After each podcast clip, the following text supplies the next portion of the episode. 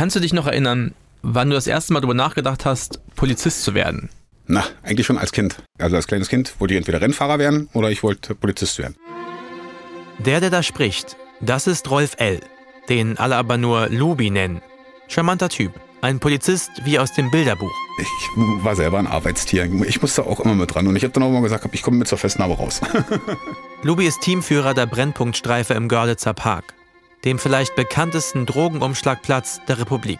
Um zum Beispiel so, so nah wie möglich an jemanden ranzukommen, zieht man sich eine Perücke auf, setzt sich eine Sonnenbrille auf, zerfetzte Hosen, alte Klamotten. Keiner nimmt so viele Drogendealer fest wie Lubi.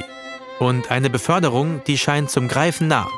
Wäre da nicht ein entscheidendes Problem? Die erste Line. Das muss so vor zehn Jahren gewesen sein. Also ich habe keine Pause gemacht, gar nichts. Das Auto ist nur gelaufen und getankt, hingefahren, abgeholt, hingefahren, abgeholt, gebracht, Auto abgestellt. Und wo der mir dann sagt, so fahren auf den Parkplatz, ich sag, so viel, so weit ist es nicht mehr, ich bin ja bald in Berlin.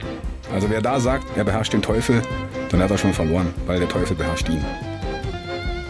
Er hat überall seine Kontakte gehabt und hat überall seine Finger mit drin gehabt.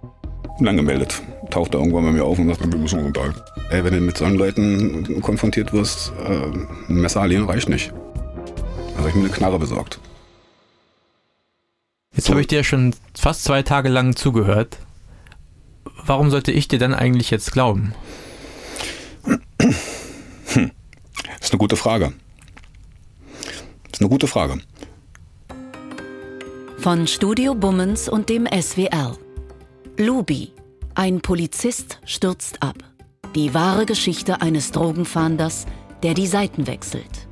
Alle Folgen ab dem 27. April exklusiv in der ARD Audiothek. Und ab dem 4. Mai immer donnerstags, überall wo es Podcasts gibt.